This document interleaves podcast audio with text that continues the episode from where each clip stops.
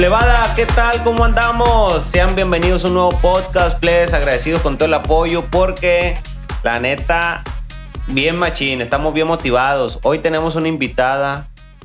Aquí estamos dentro del Centro de Rehabilitación Recupérate del Noroeste Femenil y nos tocó estar ¿verdad? aquí acompañada de nuestra amiga Abigail. Abigail. Alias o no tiene sobrenombre. Abi, Abi. ¿Cuántos años tiene? 36. ¿Cómo empezó? ¿Cómo empezó en el mundo de, de la drogadicción?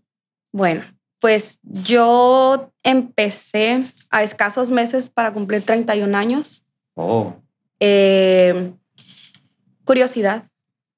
Curiosidad. Yo sabía de las drogas por mis primos, familia adicta. eh, no, no toda en general, unos primos nada más. Y pues yo me, me criticaba mucho a mis primos, el cómo mi mamá les daba ayuda, el cómo ellos, a pesar de que le pagaban mal, de que no la apoyaron a ella cuando se ponían bien y todo. Entonces, yo pues fui muy criticante de esa manera, ¿no? ok. Pero dicen que tanto escupe uno para arriba que, que le cae en la cara. Le cae en la cara. Entonces, pues la vida me dijo, vas a saber lo que es la droga, ¿no? Entonces... Le pusieron la prueba esa. Exactamente.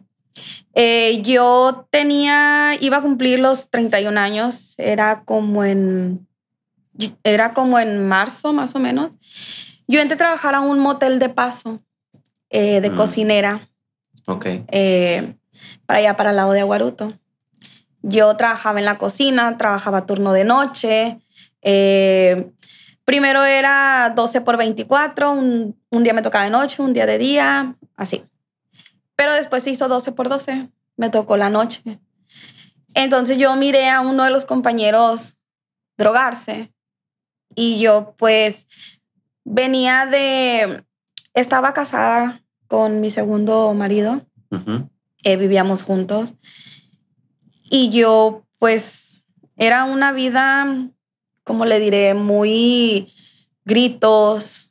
eh, La relación era muy de golpes, de tóxico, Ah, así. no había muchos golpes, pero sí llegamos a los golpes, ¿no? ¿Cuántas veces? No sabría decirles Muchas. varias, Órale. porque ya teníamos cinco años viviendo juntos, yo y él. Teníamos cinco años viviendo juntos cuando yo me empiezo a drogar, ¿no? Entonces dije yo, pues quiero olvidar mis problemas, quiero saber qué se siente esto. Eh, sentía yo que yo le iba a dar, no sé si se pueda decir palabras así, Sí, sí, sí. yo le iba a dar en la madre, sentía yo, pues Ajá. que le iba a dar en la madre a él, ¿no? Que pues a lo mejor me iba a poner un poco de atención, algo, ¿no? Entonces, pues yo también siempre he sido muy histérica, muy neurótica. Y empecé a, a consumir el perico. Empecé a consumir el perico. Yo le dije a mi compañero de trabajo, pues que, que yo me drogaba, que yo ya lo había probado, cuando no era cierto. Nunca en mi vida había probado yo la droga. Y él me dio, él me dio, y empecé así a, a usarlo.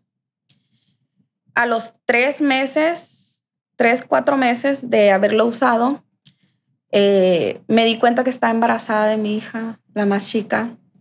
Eh, lo dejé, viví todo mi embarazo normal, el parto. De hecho, el embarazo pues fue de riesgo.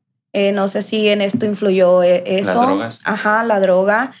Eh, pero fue muy delicado porque pues me dio muchas quesofagitis, anemia y todo un desmadre, ¿no? Estaba flaca usted. Estaba Ah, delgada. No, No, no. Con el, con el perico no, no adelgazó, no, afectó nada. adelgacé, no, nada. La niña tenía como unos 5, 8 meses cuando yo regreso a trabajar ¿A dónde al mismo?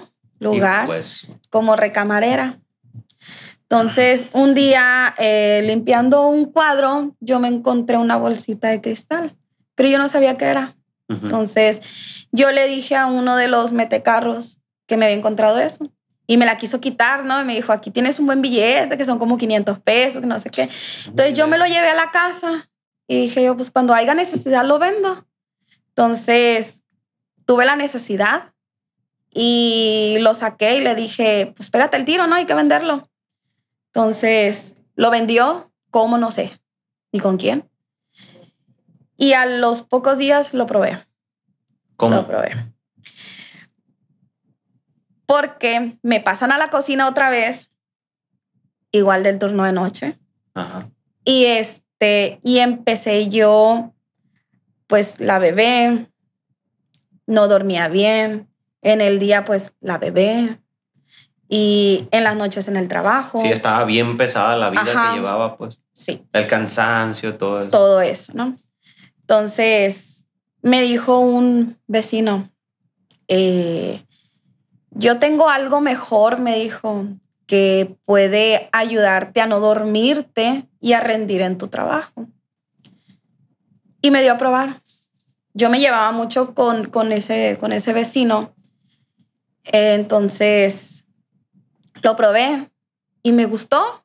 Me gustó porque no dormí, no me dio flojera en el trabajo. Ah, ni o bien sea, bien pues. activa. bien activa, bien así. Eh, lo probó eh, así en el foco. No, yo lo inhalaba, Ok. lo inhalaba. Y al tiempo de haberlo inhalado, eh, pues yo empezaba, decía, no más tantito de noche. Entonces sí, pues al principio sí lo controlaba. Ujú. Pero dice la literatura que somos enfermos y que es progresivo, incurable, inmortal. Y pues progresó, Ujú. progresó. De hacerlo una vez al día, empezaron dos veces, tres veces. Cuando menos pensé, ya no era cada 15 días que me tenían que dar. Yo nunca compré, nunca compré. A mí siempre me lo daban. Entonces, ya era, ya no era 15 días, ya era a la semana que me tenían que dar eso. Después no me duraba la semana. El detalle fue cuando me sangra la nariz y digo yo, esto ya no, ya no, porque ya se me, me venía la sangre. Sí, sí, sí.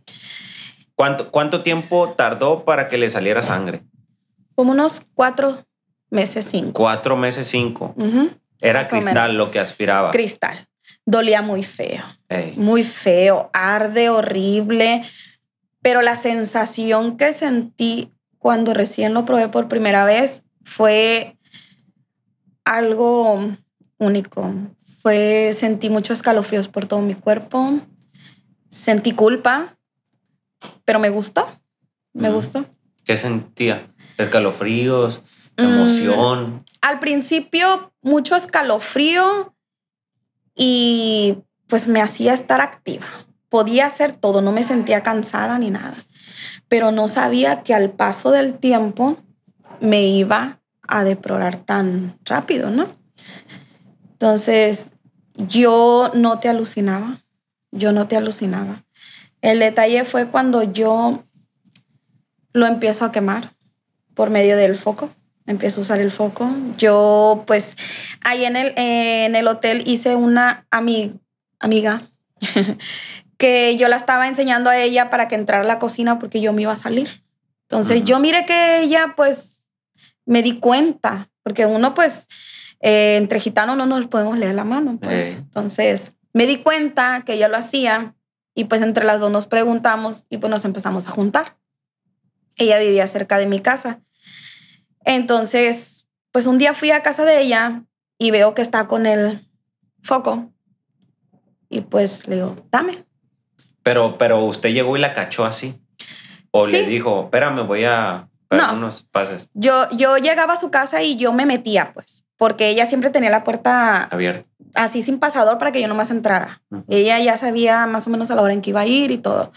Entonces, eh, me metí y entré al cuarto con ella y pues ya la vi ahí y le dije, ah, No se asustó ni nada. No, Ay, ya. no, no me asusté. Eh, para mí fue algo, pues, normal, ¿no? Dentro de... Pues en cierta parte fue algo que también yo busqué, ¿no? Entonces, le digo que me dé a probar y primero se negó. Me dijo que no, que así no, porque me iba a engranar más. que de la otra manera. Ella ya sabía. Ella ya pues. sabía. Entonces le dije yo que no importaba que me diera, que necesitaba olvidar mis problemas con el matrimonio que tenía. Porque ya yo, ahí no estaba casada. Sí, Ah, ok. Seguía sí, casada. seguía casada. Entonces, pero a mí el cristal me hizo ser más neurótica, me convirtió en una mujer sin sentimientos. Eh, yo fui una mamá golpeadora. Todo lo que, lo que pasaba en mi matrimonio yo lo descargaba con mis hijas. El pleito, todo, con, con el papá de ellas, yo con mis hijas. Entonces, ¿Y por qué con él no? porque él de cierta manera me doblegaba. O sea, llegábamos al golpe a los dos, los dos nos golpeábamos, los dos nos decíamos de cosas, pero llegaba el momento en que me doblegaba, me Sí, sí. doblegaba y pues mi excusa era, tú me vas a pagar todo lo que me hacía tu papá. Y Pero usted sí era cariñosa con sus hijas antes de probar eso. Sí, sí, yo, yo siempre fui muy cariñosa, fui muy cariñosa. Eh, sí me desesperan mucho los niños, siempre he sido muy neurótica. No le voy a decir que nunca las golpeé porque sí las golpeaba, sí les pegaba, pero con el cristal fue más, fue en exceso, demasiado. Entonces, pues al probarlo, a la semana, pues a los días, me empiezo yo a dar cuenta que ya es tanto mi necesidad de tirar humo, de, de estar cada vez más metida en él, que estar consumiendo. Y empiezo a perder mi dignidad como mujer. Este vecino, pues, fue mi portador, fue mi portador. Eh, con él nunca me faltó. Con mi supuesta amiga tampoco me faltó. Yo nunca tuve necesidad de andar preocupándome por eso. Y aparte que era barata, ¿no? Ajá, sí, es barata. De hecho, es una porción muy barata, De más. demasiado. Pero pues lo barato sale muy caro, ¿no? Entonces, pues yo lo único que hacía era poner mi carita de niña buena con mi amiga o con el muchacho y pues ahí lo tenía, ahí lo tenía. Lo que yo quisiera, a la hora que yo quisiera. Entonces, pues en menos de tres meses me fui para abajo, te adelgacé muchísimo. Yo siempre he sido llenita, siempre he sido complexión llena. ¿De cuántos kilos estamos hablando? Mm, de arriba de 70, Y llegó a estar 49. Yo en ese tiempo, mi hija, la del medio, tenía algunos cuatro años, cinco, más o menos. Yo llegué a ponerme su ropa. Yo llegué a ponerme la ropa de la niña. Sí. Y un día yo a ella la maltraté muy feo porque pues había habido un problema familiar con el papá y la maltraté mucho. Y ella volteó y me miró con una cara de odio tan fea. Y fue donde como que me algo, un, flash, un flacheo. un flachazo, que me dijo, estás haciendo mal, ¿no? Entonces yo me le hinco, la abrazo y le digo, perdóname, discúlpame, no me va a volver a pasar y no lo voy a volver a hacer. Y la niña con sus lagrimitas en los ojos me dijo, no tengo nada que perdonarte porque eres mi mamá. Y yo te amo, me dijo. Y me puse a llorar porque me quebrantó, me quebrantó. Claro. Entonces, al otro día, pues, dije, ya no lo voy a volver a hacer. Y duré tres meses bien, tres meses sin hacerlo. Para en este tiempo nadie sabía, nadie, nadie, nadie sabía más que yo, el vecino y mi amiga. Entonces, pasa otro problema y digo yo, no, no me va a ganar no me va a ganar. Y llega la hermana del vecino y me dice, oye, ¿cómo que ya engordaste? Y dije yo, ya sé cómo adelgazo rápido. y lo volví a agarrar. O sea, le, le, le, le- como le, le pegó en el, como en el ego de decir, "Verga, estoy Ajá, engordando. estoy engordando y lo volví a agarrar. Eh, Entonces, como eh, el que era mi esposo en ese tiempo eh, hacía pan, yo aprendí a hacer pan por él. Entonces, yo ya no trabajaba en el hotel y pues yo tengo mi profesión, yo tengo mi carrera, ¿no? Y yo no tenía trabajo en ese tiempo. Y aprendí a hacer pan, donas. Y pues yo hacía mis donas y iba y las vendía de casa por casa, así. Y pues por pura casualidad llego a la casa esa y me doy cuenta que es ahí donde la venden, en, a la casa donde yo llego a ofrecer mis donas. Llegó el momento en que tuve que dejarle donas a la señora Por por mercancía. Por la bolsa. Y pues llegar a la casa y decir, no me pagaron las FIE. Y cuando llegaba el momento de tener que cobrar, que me dijeran, el dinero es que me asaltaron. O sea, me convertí en una mentirosa totalmente. Eh, yo nunca robé. Nunca, nunca le robé a nadie. Eso creía yo. Pero yo le robé a mi familia. Le robé el dinero a mis hijas. Porque era un, dinero con el que yo iba a salir adelante con ellas. Y se los robé. El, dinero diario que yo generaba, este, pues no estaba porque prácticamente las donas se cambiaban por eso y no había dinero. El caso es que un diciembre, pues el papá de mis hijas tiene un accidente. Él andaba en una moto y pues lo atropellan y casi pierde el pie. Entonces un día me, pues yo ya me había enfadado de esa vida. Hice muchos intentos por suicidarme, por no vivir, me empastillé, me corté las venas. Una vez me consumí demasiado, demasiado, demasiado y revolví perico, revolví cristal, eh, me tomé varias cafeaspirina, varios ibuprofenos, tomé alcohol, tomé cerveza, o sea, Todo eso el mismo día. todo eso la misma noche porque yo no quería vivir. Pero no me dio más que una simple rezaga muy feo. Otro día empecé vómito y vómito, una cosa horrible, espantosa. Y dije, yo no lo vuelvo a hacer. Pero mi cuerpo me lo pedía. Mi cuerpo me lo pedía. Y eran tan feas las malillas que me daban.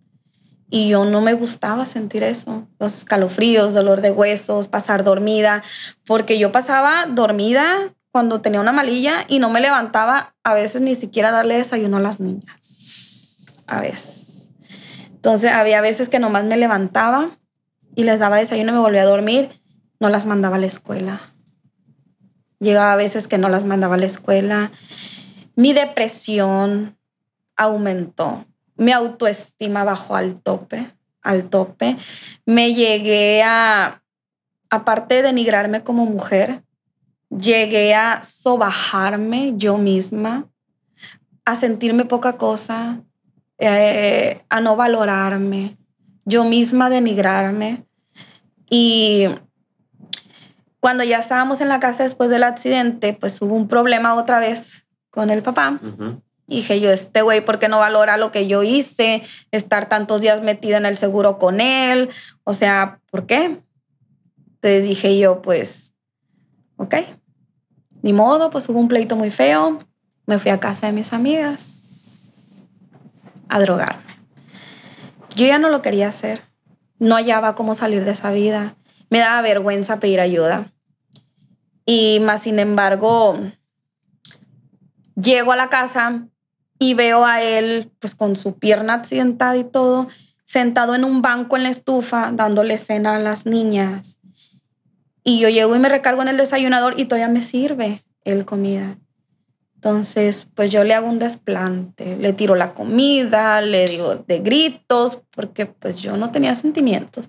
Yo era, si no me chingas tú, te chingo yo, a como el lugar, ¿no? Era humillar. ¿Por qué? Porque todo eso me dio valor para ya no ser la mujer sumisa que fui anteriormente, ¿no? Antes de. Entonces, le digo a él en ese momento que ocupo ayuda, que tengo un problema muy fuerte. que ocupo ayuda. Y él, pues, te voy a ayudar, vamos a hacer el problema, dinero, lo que tú quieras. No, le digo, es que me estoy drogando. Y como que no me creyó. Y pues le di lo que traía. Le di lo que traía. Todo lo que traía se lo di. ¿Qué y lo- qué? era una bolsita así como una cosmetiquera. Traía como dos focos, varios encendedores. Traía varios tapones de pluma y en los tapones de la pluma traía la, La droga. la, la droga. Yo llegué a tal grado de que yo para poder comer tenía que fumar marihuana, para poder comer, poder dormir o no consumir una semana, para poder dormir y comer, porque yo era de las personas que no te probaba ni el agua hasta por un mes, mes y medio. Inga, tu madre. No te comía, no dormía nada Estaba oxidada. ya empezaba a delirar, ya empezaba con mis paranoias, con mis delirios de persecución. Mi enfermedad avanzó muchísimo, muchísimo. Y cuando yo le digo a él eso, me sentí ligera, liviana, y pues que él me va a ayudar y todo. Pero él no supo qué hacer conmigo. Duré tres días sin consumir, él no supo qué hacer conmigo le dijo a mi mamá y pues al modo llega mi mamá conmigo, ¿no? Entonces, como todo adicto que no acepta su enfermedad y su adicción, era mi mamá de que, ¿te estás drogando? No. Dame el antidoping. No. ¿Por qué? Porque mi palabra vale más. Y no.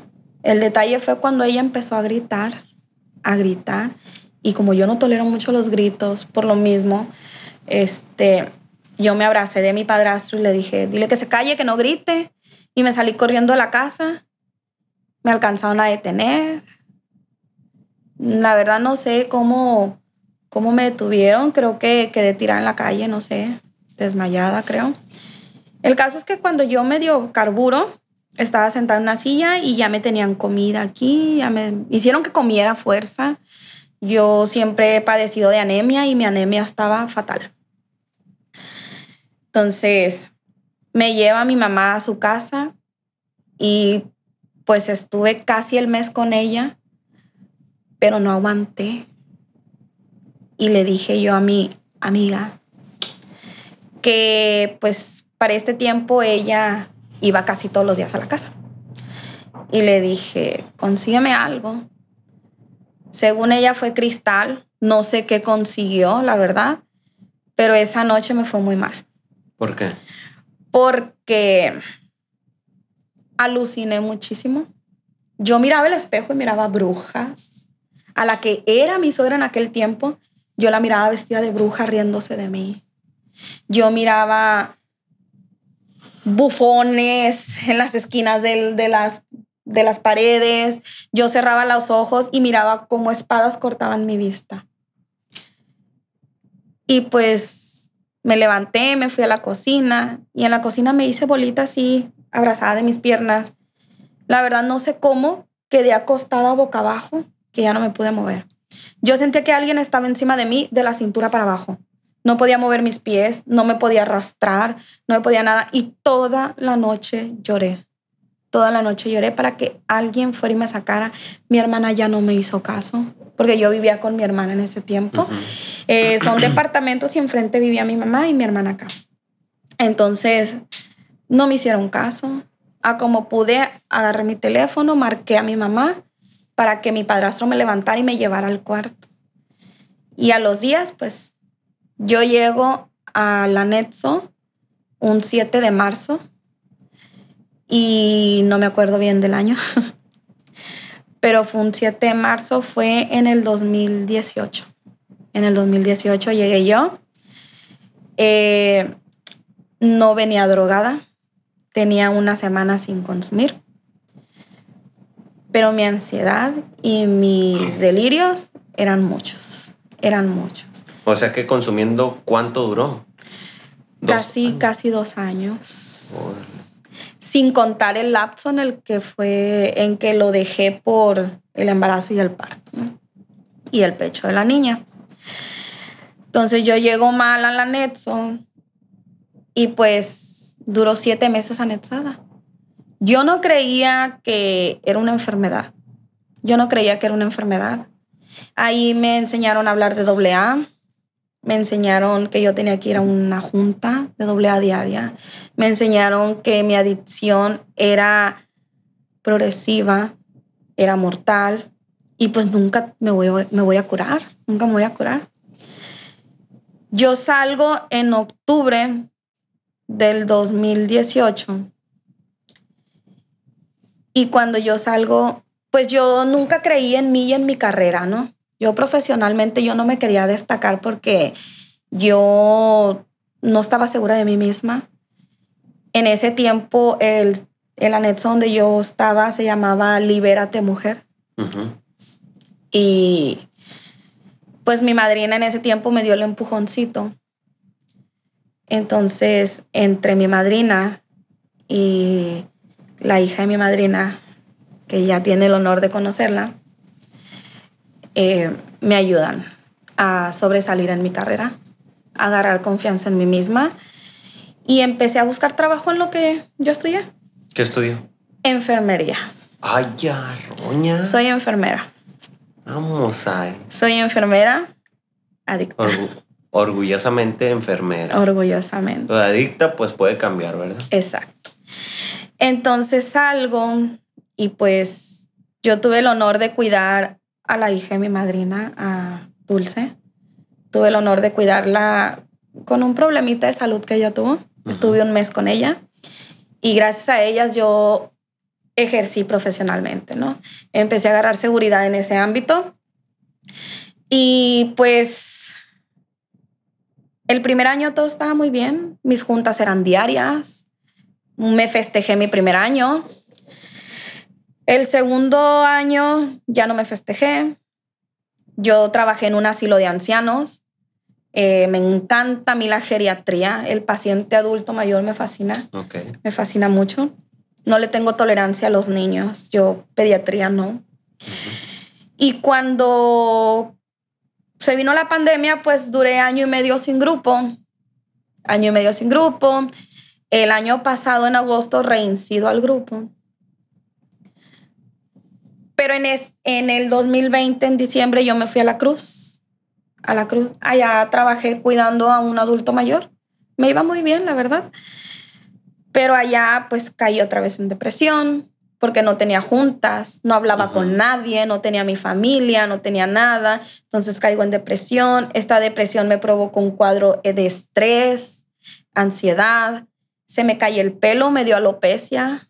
Se me cae el pelo. Y pues fue más y más y más. Hasta que dije, basta, no, me regreso a Culiacán. Me regresé, empecé a ir al grupo y todo iba muy bien. Pero me empecé a sentir vacía. Me empecé a sentir vacía, me empecé a sentir que algo me faltaba. Llegué a tener la necesidad de hablar con un cura, fui con el padre, hablé con él, me confesé, dije todo lo que yo sentía, yo lo que yo traía, me descargué y todo. Pero me sentía vacía, como la pinche misma rutina todos los días, porque después conseguí trabajo en una clínica. Entonces, digo yo, pues, ¿cómo todos los días irme a la clínica, regresar noche, irme al grupo? No tengo tiempo para mí, no tengo tiempo para las niñas, el estrés. Después, pues a mí las niñas, pues, es que no soy mucho de cuidar niños, pues, y, y de cierta manera no me sentía preparada para esa responsabilidad tan grande. Y empecé a trabajar de noches ya también, en, el día en la clínica, en las noches cuidando pacientes por fuera. Y pues fue tanto lo que me generé de deudas ahí en la cruz que todo ese estrés por pagar más de lo que yo ganaba, no pude y recaí. Volví a recaer. Pero ¿por qué, por qué cayó en, o sea, ¿por qué debía? ¿Qué sacaba? Eh, vales de dinero. Vales de dinero. Eh, tal vez. ¿Y el dinero en qué lo usaba? Presta nombre. Presta nombre. Algunos fueron de zapatos. Algunos fueron dinero, pues, porque decía yo, ¿cómo les voy a dar la cantidad completa? O sea. ¿qué beneficio voy a tener yo? Y me quedaba con cierta parte, pues. Entonces, aunque yo daba cierta parte del vale y la otra persona la otra parte, me, me empecé a sentir muy agobiada, muy agobiada, muy agobiada, muy agobiada. Y yo ya había conocido al que ahora es mi marido. Yo me junté con él en diciembre. Entonces mi neurosis empezó con el estrés, empezó más y más y más, más agresiva. Y vuelvo a consumir. Me volví a convertir en la misma Abigail desde antes. Yo pensé que no pasaba nada, que, que la iba a volver a empezar. Pero dice la literatura que uno cuando recae comienza desde donde la dejó. Yo no lo creí. Deshojé la margarita. Y para comprobar que sí era, volví a recaer, ¿no? Volví a recaer, esta vez con otro fondo de sufrimiento. Esta vez mi fondo de sufrimiento fue ese vacío que sentía dentro de un grupo de AA. Eh, esa necesidad de mandar todo al carajo, responsabilidades, me sentí muy agobiada con tanta responsabilidad que mandé todo al carajo, la responsabilidad al marido, mis hijas, el grupo, la iglesia. Entonces dije yo no. Y mi marido me decía, es que tienes que ir al grupo, no quiero que tú vayas a recaer, que no sé qué. Pero yo había recaído. Hijo, eso. Él no sabía. Yo cumplí cuatro años el 7 de marzo de este año. Y como a los 15 días yo volví a recaer. Yo recaí. ¿Y cuánto duró recayendo? Mes y medio. ¿Y usted sola se metió? No. Gracias a Dios tengo una madre que sabe de doble A, que sabe mis cambios, porque en ese año que yo estuve muy bien cuando recién salí del anexo, ella fue a doble A conmigo. Ella se incorporó a los programas de familias anónimas, a la no, no, pero ella iba a doble A conmigo. Mi familia ha asistido conmigo, mis hijas a veces van a doble A conmigo, todavía hasta la fecha van. Entonces, mm, mi mamá me detectó y nomás dejaron pasar el Día de las Madres y al otro día me trajeron. me Pero, trajeron. pero mandó por usted. Mandó por mí. Eh, yo iba saliendo de la clínica de trabajar cuando llegaron por mí los muchachos y me trajeron. De ahí de mi trabajo. Me dio vergüenza porque se dieron cuenta mis compañeras. Así es. Se dieron cuenta mis compañeras. Y me dio coraje porque dije yo, ¿por qué no en la casa? Ajá. Pero cuando escuché las razones de mi hermana, que me dijo, es que una vez fueron por ti a la casa y el daño para las niñas fue tanto que esta vez no lo quisimos volver a repetir. Y yo no estaba consciente de eso. Entonces dije yo, bestia, vengo por otra cosa, otro motivo ahora, igual mismo la droga, pero ya es otro, otras cosas y final de cuentas vengo a caer donde mismo. Y aquí entendí todo lo que dice la literatura, todo. Que yo no debo de andar deshojando la margarita porque yo soy una adicta. Voy a cumplir dos meses que salí, apenas. A mí me sacaron el 31 de julio porque falleció un tío. Falleció un tío y yo allá en el velorio les dije, yo ya no regreso al anexo. Yo ya no regreso, denme la oportunidad porque mi mamá me quería dejar como un año y medio. Gato Aquí. madre. Denme la oportunidad.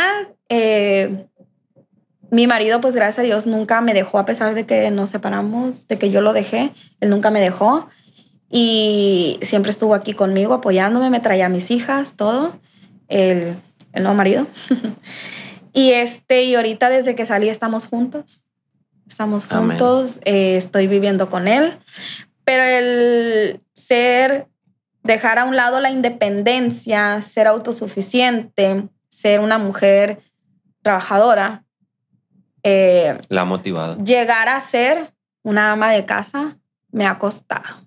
Me ha costado mucho porque yo no estoy acostumbrada a que alguien me dé. Yo estaba acostumbrada a ser yo la que pagara mis cosas y depender ahora de una pareja. Y como un hombre va a venir a mí a decirme lo que tengo Ya, que ya, hacer. ya, ya. Si yo soy autosuficiente, ¿cómo? Pues, pero es que también soy ingobernable. Me gusta hacer lo que quiero. lo que se me pegue la gana, no dar explicaciones. Y no. Entonces, llorando un día porque pues la responsabilidad de mis hijas que yo le dejé a mi mamá, ahora era mía. Entonces, llorando me hinqué pidiéndole a Dios que me ayudara, que me ayudara, que me diera tolerancia, paciencia, que me cambiara estos pensamientos que tenía, estas ideas, no de irme a drogar, porque yo quería irme, pero a trabajar, no aguantaba la casa, ya no aguantaba la casa, no aguantaba que alguien me dijera, no vas, porque hoy no, vas otro día, qué es lo que tengo que hacer, que no, quedarme callada, no generar controversias. ¿Por qué? Porque me di cuenta que pues en cierta forma soy yo la que tiene que cambiar mi manera de ver a las personas. Ah, Soy yo la que tiene que cambiar mi manera de ver a la gente y mi manera de pensar y actuar, ¿no?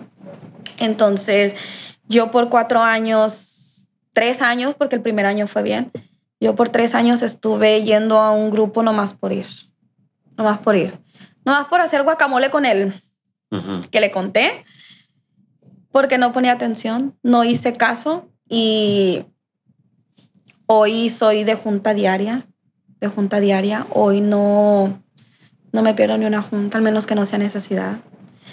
Eh, ya me adapté a mis hijas, ya me adapté a mi marido, ya me adapté a mi nuevo trabajo de ama de casa. Y pues ahora soy, ¿cómo le diré? Soy una mujer que no piensa más que en las niñas. Bendito Dios. Eh. Porque tengo tres mujeres. Y mi hija, la del medio, se me hizo tan rebelde, con muchas inseguridades, muchos traumas, que me enfoqué tanto en ayudarla a vencer todo eso, que mi hija poco a poco ha estado saliendo de eso. Y ahorita, pues, lo que es el paso del mensaje, venir y compartirles a las muchachas mi experiencia, lo que he pasado, lo difícil que es estar afuera, porque sí es difícil. Muy difícil. Y más estar metida en la casa todo el día, porque uno piensa babosada y media. Es difícil.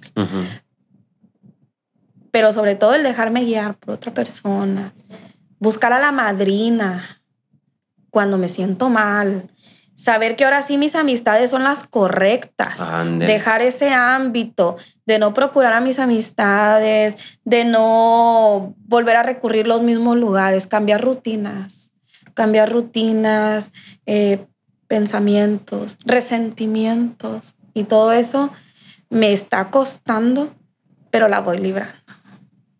Pero la he ido librando y ahorita pues... Ya está más fuera que dentro. Más ¿eh? tranquila más tranquila, sí, más tranquila. Ahora sí me enfoco más en un poder superior, en orar, en orar y ahora sí en buscar a las personas que de verdad me van a ayudar, porque ahora sí entiendo que esas amistades nomás no. Pues la felicitamos, oiga, la felicitamos y le deseamos todo lo mejor, las bendiciones, que Dios esté con usted siempre, con su familia y que se recupere, que siga en la recuperación como siempre y que la tentación no le gane.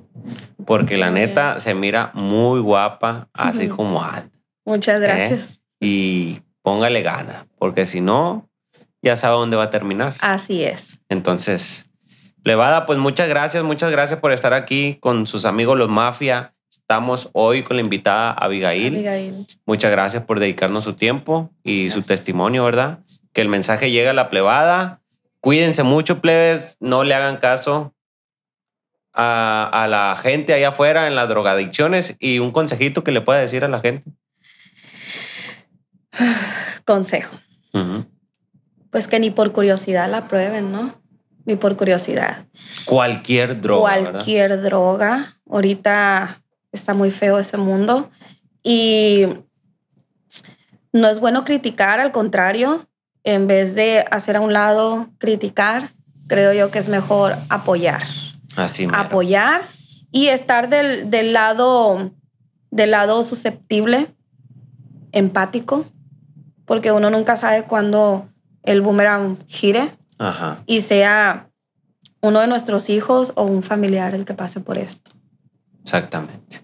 Plebada, pues ya escucharon el consejo ahí, se lo encargamos machín. ¿Y el servicio usted como enfermera lo ofrece o está calmada por ese lado? Ahorita estoy calmada. Ok. Ahorita estoy calmada, pero sí me dedico a cuidar adultos mayores en casa eh, con cualquier patología. Ok. Estoy a sus órdenes. Hoy plebada. Así es que búsquenla alguna red social para que se comuniquen con usted o eso. No, pues aquí por medio del, de aquí. Ok, del centro. Ujú, del Plebada, pues se lo encargamos machín. Cuídense mucho, bendiciones. Hoy tocó con, nuestra amiga Abigail y la neta, qué chingón, qué chingón que nos haya brindado pues su testimonio y que le sirva a la gente motivación. Así es. Bendiciones para todos, plebada. Síganos ahí en las redes sociales. Ya saben, los mafias con Z al último. El soy el Horny en Instagram. Soy Fiper en Instagram. También síganos allí en Facebook porque estamos posteando muchas cosas ahí, ¿no? Los mafias con Z, plebes. Ahí estamos al tiro. Cuídense mucho. Bendiciones. Le vamos a mandar un beso, oiga. Gracias. Usted, vamos, a, usted diga dónde se lo ponga la gente.